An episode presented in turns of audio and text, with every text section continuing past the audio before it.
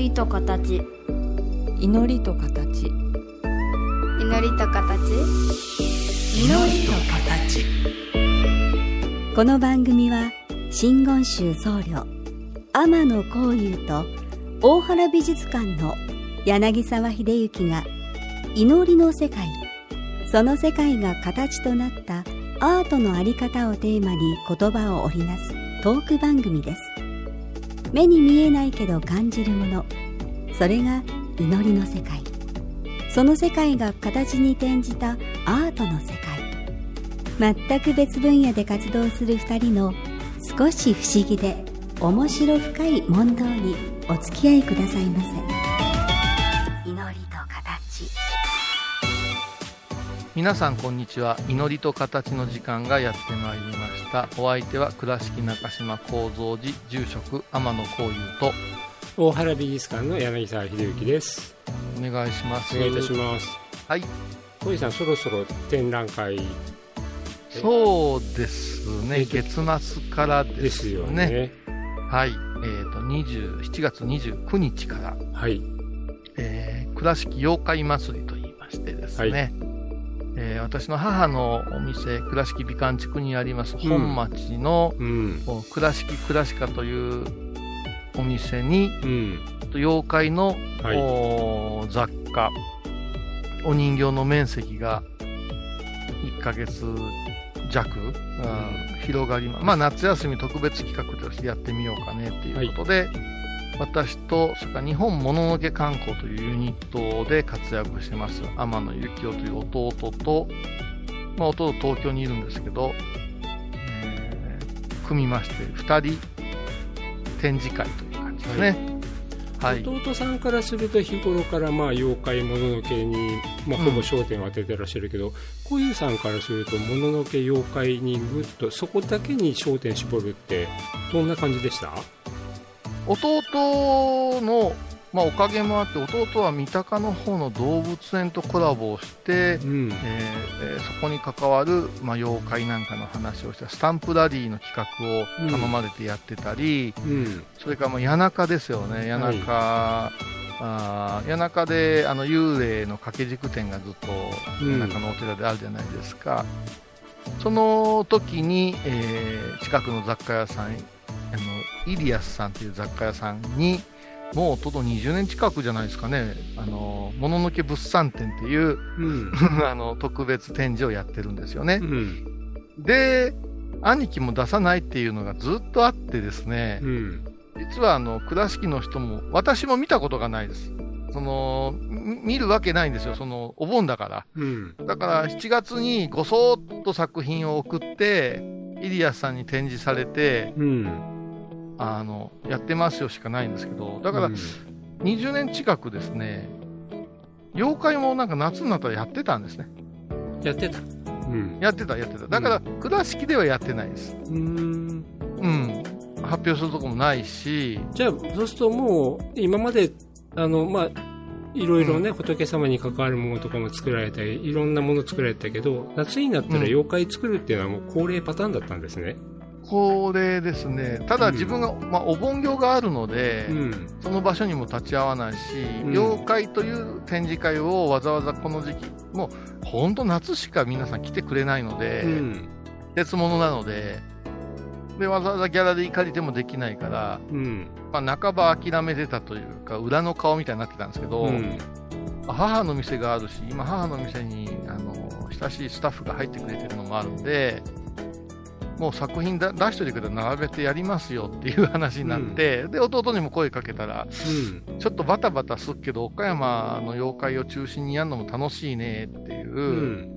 で倉敷なんとかっていっぱい名前あるじゃないですか、そのもう私たちが子供の頃聞いたことがなかったけども、倉敷まるみたいな、あはいはい。あのもの、グッズ、商品名いっぱい出てきて、飲食まであって、うん倉敷の妖怪っていうので企画してるところはちょっと調べたんだけど、なかったんですね、今まで。なら我が兄弟がやるしかないやんかっていう感じで、だから、倉敷妖怪展ではなしに、倉敷妖怪祭りとしまして、はい。えー在廊はいたしませんと。うん。うん。作家は神出鬼没なんで。はい。まあじゃあ展覧会を楽しみにさせていただきますけど、はい、はい。まあ、ものづくりとしてね、もうボーンで大変な時ですけれども、やっぱり手を動かして作ってるといろいろと思い浮かぶとか、ふっと思い立ち至ることっていっぱいあるかと思いますけど、今日そんなお話を伺いたいんですけども、このところものづくりとして、なんかつらつら思うことってあります？思うことはね、はい。これだと思った作品に、うん。割と誰も食いつかなくて、うん。5年、6年前にやってたことを、うん。あれがいいですねって言われることが多くて、うん。もう自分の中ではブームが去ってるんですよね。はい。で私の場合、その版画だけをやってるとか、うん。張り子だけをやってるっていうタイプではなくて、技法ごとうん。見せ方変えていく人間なんで、うん。例えばね、2015年に角川から「微笑み切り絵」という本が出たんですよ。はい。その時ほう切り絵はもう繊細切り絵が全盛で、うん。髪の毛まで切るっていうもう達人的な人がいっぱい出てこられて、うん。比較してる段階で太刀打ちできないじゃんって編集者に言われて、うん。太い線でやることにしたんですね。うん。それがまあちょっとブレイクして切り絵になったんですけど、うん。15年に出した本なんですけど、うん。今年になっていい本ですねって言われ出して、うん。よしと思って問い合わせたら、うん。絶版になってましたね。うーん。ハウツモはねとか言われてね、うん。あ、そうなんだって考えた御朱印だって特別朱印で切り絵を、あのー授与するお寺も増えててう、ん。それを下請けするような業者さんも出てるらしいんですよ。うん。なんで小遊さんしないのって言われて、うん。そうだねみたいな、うん。自分の中でも切り絵一遍終わっちゃってるからっていうう、ん。そういう面白さがありますね。うん。あのー作り手の達成感とか、うん。作り手の高揚感と、それが受けて、お客様の中でどう伝わるかとか、はい。それは、まずずれますよね。ずれますね。まずずれます。うん、ましてあの、僕若い作家、絵を描くとかね、うんそういう若い作家たちに言うのは、あんまり古典の時にみんなに言われたことをいちいち真に受けない方がいいよって言ってます。あだったら信用できる人間で、継続的にあなたのことを見てくれてる人に、ちゃんと意見を聞きなさいって言いますー。なるほどね。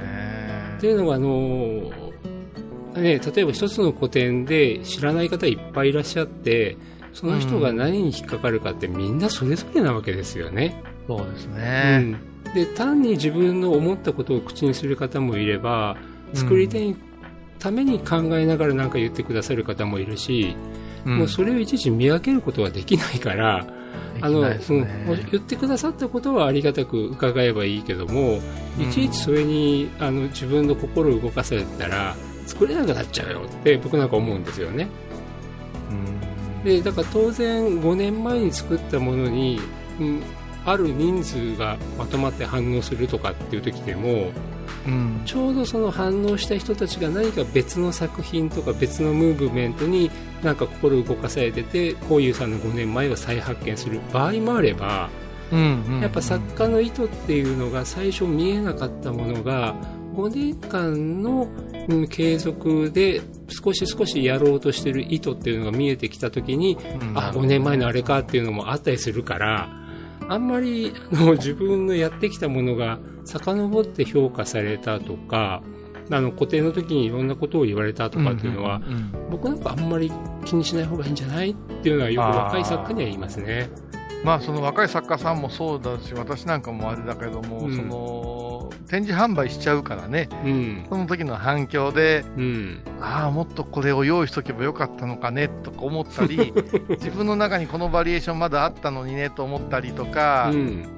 こうちょっとバザー的なうんまだ部分がある、この間も若手のねあの女の人の作品がいいなと思って、うん。コンタクト取って求めたんですけど、うん。その人もすごかったよね。な 私のお気に入りだと、この作品はと、んプライベートの SNS に書いてあるけど、うん。これを手放したくないうんぬんって書いててさ、うん。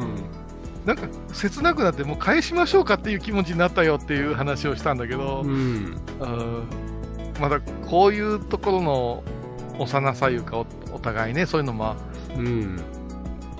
で、小井さんどうですか、ご自分が手放すときにはみたいな話で結構盛り上がったんですけど、ううんん。まあ、なんともね、5年とか10年前にさ作った作品って、割と忘れてるので、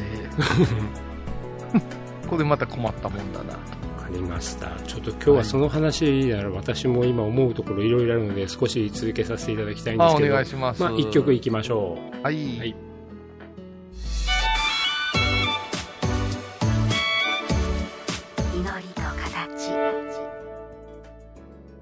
あの、私立場上ですね、うん。やっぱり買うっていうこととか、いいねっていうこととかってやっぱすごく気にしちゃうんですよ。そりゃ、こっちも気にしますわな。うん。あのー自分の生活の中に取り込んで、うん自分の生活を豊かにしたいなと思って買わせてもらうこともあるし、うんうん。よくわかんないから、しばらく付き合ってみようと思って買う場合もあるんですよね。ほうん。あと、ねまあ、あと僕はあんまりうんそんないやらしいコレクター趣味はないんですけども、う。うん。やっぱりその人の特徴からすると、あれ、なんでこれできたのっていうものは置いといて、自分の手元で酔っ払いながらでも眺めてみようとかね、うん。っていうのがあるんですよ。うんうん。でも僕はそういう2つの意図で、まあ、購入させていただいても、あのうん作り手側からするとなんか全然違った意味になりかねないんですよね。いや、それは、大きいですよ、やっぱ存在はね。立場がね。うん、だからあの クラフトものとかは本当に自分の生活の中に使えるとか。うん、はい。なんですけど、いわゆる美術館でお仕事として扱う領域のものに関しては、うん。やっぱり買うってことを最近ためらっちゃいますよね。なるほどうそうね。でただね買うっていう評価の仕方もあるけれども、やっぱり自分が仕事として扱う領域の作品作家でいたらもう実直に思うことは伝えるようにしてますね。ああでただそれはいいいいいいものね。いいもの。で僕はこれがこういう点でいい,、いいと思ったっていうのは言うようにしますね。それはね、うん。やっぱもう、作家冥利に尽きるんですよ。うんうん。だからおそらく我が意を得たりっていう部分があるとうん。作家さんは嬉しいですよね。自分はこういう意図で作ったとかね達成感あるよこれだっていうのを誰かに褒められたらね。あのね、本当にギャラリーで、ん。どんだけさ何周回ってうんちく言われてもさ、うん。あ手伸びなかったかって思うとう、んなんか、なんな何があれか、まあ、買うとかいうことがゴールではないんだって言われたらそこまでだけども、うん。やっぱ展示販売の中うで、ん。これですよってこう、本当に宝物を持つように掲げてくれて、いろんな角度でニヤニヤニヤしてくれてって言った時の嬉しさってないんですよね。うん。うん。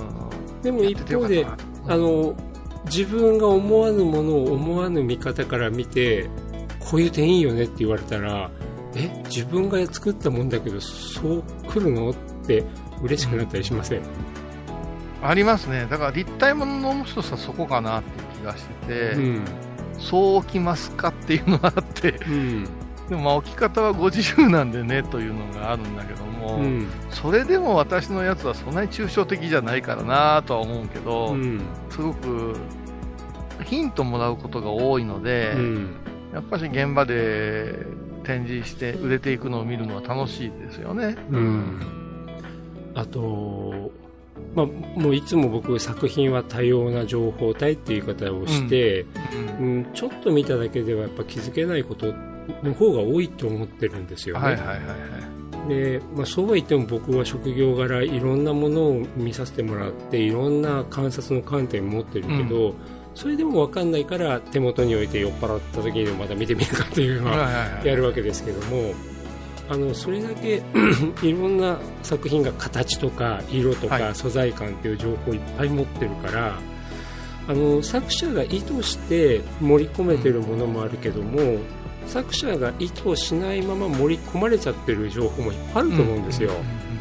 だからその時に作り手からすると誤読をされてるな誤って読まれてるなっていう感覚もあるかもしれないけど逆にその誤読を通じて自分見つければいいんじゃないのっていうふうに思うんですよね。さ若い子たち今の話で、うん。違う解釈で受け取ってくれることは、うん。うん私なんか嬉しいんですよね。うんうん神仏のそれこそ多様性で、あ、その感じ方もあるかな。うんうん。ただ、まあ、例えばですけど、うん。同じ神仏を作ってる作家、お坊さんではない作家が、うん。これ求めようかなって考えたときうに、ん。求めたとしましょう。うん。後付けでね、この不動産はね、みたいな、うん。後からあんこやクリーム入れてくるなよって思うときはあります。えそれは作った人が？売った人が。あー。あ、買ってくださった人が、こういうさんですよね、みたいな盛り上がり出しうんて、いうん。やもう俺そのものだけで十分だから、うん。不動明という、うんうん。どう言うたらいいかな、うん。情報体がここにあることがいいんだけども、うん。いや実は私ね、ちょっといろいろやみましてねとか言いましたら、うん。やむなよ、そこでとか、うんうんなんかの時に見えたものとか言い出したら、うん。うんごめんなさい、お不動産、俺、あんたやっぱいらんかったかもしれない。だからそれはあのーもう小井さんがお求めになられたものをはい。ですよね。だから私はそこにあるその一つの作品これだけが好きでもう十分気に入って買ってるんだから、もうそれにあんたが作り手とはいえあれこれ言うなよってところなわけですよね。だから最近あるんですよ、あのそれこそクラフトものとかでも、うんセセレクトショップのとこでちょっとこう追ってて、あこの器いいですねとか、これ何々いいですねって言って、ちょっとこう、まあ、ほまとめて欲しくなる、うん。そうそう、作家の詳細を教えようと店の人は一生懸命なんだけど、うん。すまんがうん。男か女かとか、うん。じいちゃんか若い者か全く興味ないんで、うん。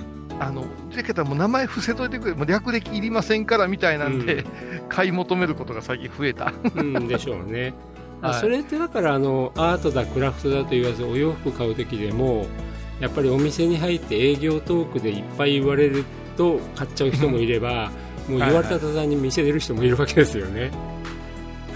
だからうんそこなんです、そこなんです。だからそこがやっぱり、あの本当に上手な店員さんと仮に言っておきますけども、うんまあやっぱり相手を見てあ黙っといた方がいいなとか鼻が利く人って言いますよね。まあうんそうは言いながら私なんか反則ですよね。このか姿で媒体として出ていって、うん密教の僧侶、天野幸雄が作るなんていうのはもう、うんすごいアドバンテージつけてると言われる場合もあるし、ハンディキャップや言う人もおるうし、んうん、あれなんだけれども、私が求めるときはあんまりサイドストーリーはいらないなっていう気が。うんだから小遊さんだって分かってるのに言うのはやめといた方がよかったのになって僕なんか思いますけどね。結構ね、うん多くなってきましてですね、いや。窮屈ですね。でもあの私もねあの、うん。ここの番組を通じてお話を伺う、ね、いろんなことを聞かせていただくまではやっぱりお仏様作られるのは布教活動とかそういう部分がどのぐらいあるのかなとか、いや、うんなのに妖怪作ってるって何なのかなとか、うん。うん、だからやっぱり小遊さんの中には自然に自分の手が動いて何かを作り出す、まあ、喜びっていうのがあって、うんうんそれが溢れ出るものもあるし、まあ、それがあの布教であったり、まあ、仏様の世界を皆さんに伝える重要な手段になっている場合もあるし、うん。うん。でもその作るものによってそういう濃淡もあるんだろうなっていうのがだんだん見えてきたから、あまあそうですね、それが一番かなとうん。思うのと、うん。拝む、祈る世界の延長線上で醸し出してるつもりなので、うん。うん。それに関しては、うん。あのお経を唱えているのと手から作ってるのは同じ度胸のようなもん。なん。で、ですよね。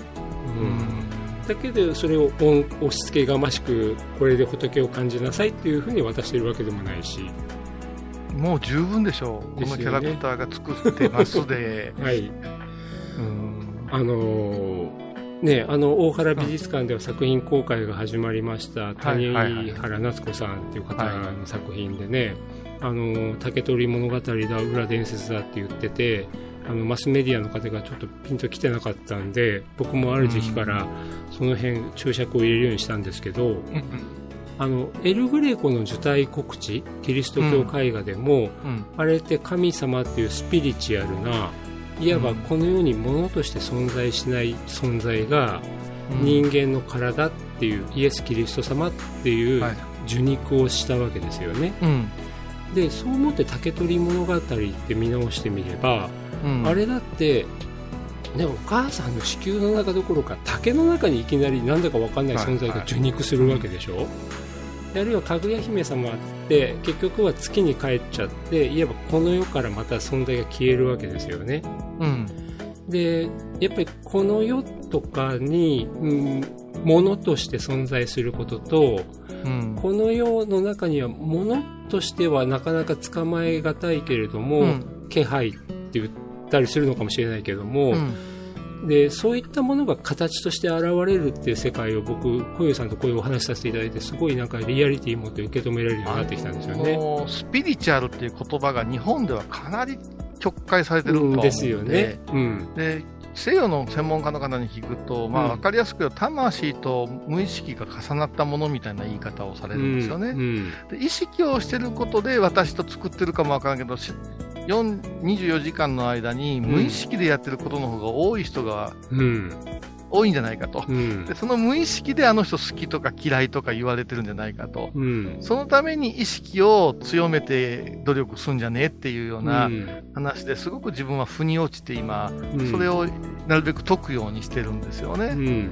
絵なんて多分感じたものしか描けないから、つうか描いたことのあるものというかこの技術しか出てこないですから、だから難しいですよ竹取物語って言っちゃうとみんなの竹取物語がいっぱい出てきちゃうから、うんそこで結構入り口が狭くなったり行き止まりが早くなったりする可能性があるのかなっていう気も、うん伝説とかそういうのは難しいですよね。だから今おっしゃったスピリチュアルなものっていうのがうーんまあ言えば受肉物として存在するっていうところで、僕らは物として存在したからには言葉っていうものを使ってそれを世の中につなげなきゃいけないと思ってるんですよね、うんうんだから作品は多様な情報体なんて言い方して、素材が何だとか何が描かれてるかとか少しでも言葉でいっぱいそのものに串を刺していこうとするけども、はい。絶対そこから、まあ、こぼれ落ちるというか串出せないものっていうのがあるわけが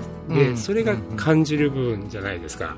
そうですそうです。ね、だからやっぱり言葉にして言葉にすることによってみんなが理解できたり、うん、意識として捕まえられることが出るけれども必ず言葉には捕まえきれない口出せないものがあるっていうその感覚がなかなかね 伝わっていかないんでしょうね。だ難しいですね、がお坊さんは拝んでます。仏様ともいつも向かい合って一つになってます。うんだからこの仏様が描けたんですよっていうのうん。が最高の説得力だと思うんですよ、画像としては、うん。うんでその仏様を見たときに、うん。こんな醜いお姿はその仏ではないとか言われたら反省してまた拝み直すしかないなと、うんうん。うんだからおのずから優しい顔にならなくちゃいけないし、うん。見て持ってるとホッとしなくちゃいけないしっていうことは、うん。やっぱし、この間もあったんですよ。法話を上手に喋るにはどうしたらいいですかってうん。拝んだ後すぐ喋ることが一番ですよ。って。ああなるほど。うんうんうん。うんうん。野球選手だって、あの、戦った後にいい話いっぱい出てくるよねっていう、うん。うん。そこだと思うんですよね。だから延長線上っていう部分がうん、最近ちょっと粗末になってるような気がなして慣れない延長線をひっつけて喋ろうとするからう、ん混沌とするんじゃないかなと。今のはもう僕らからしたらスライドショーでどっかで講演するよりかは展示場でギャラリートークする時の方がもう絶対出来良くなりますからね絶対そうだと思う。ですよねまあねでも本当言葉と物の関係の中でやっぱりでも人間が意識で捕まえるための言葉ってすごい重要だしで小遊さんがあの、うん本当に今度ね展覧会に出されるようなもの絵を描かれたり土の人形を作られたりするけどそこのものとしてあった途端にうんまた誤読されたりとかね、あのうん、でも言葉にはしきれない何かがあるんだよねっていうところがうまく伝わるといいですね。やっぱそこですね。今度闇もやってますから大変ですよ。まあ、展覧会楽しみにしております。あの、はい大原美術館のもぜひ見に来てください。はい。はい、ありがとうございました。はい。今回のお話いかがでしたか？祈りと形は毎月第1第3木曜日のこの時間にお送りします。次回もお楽しみに。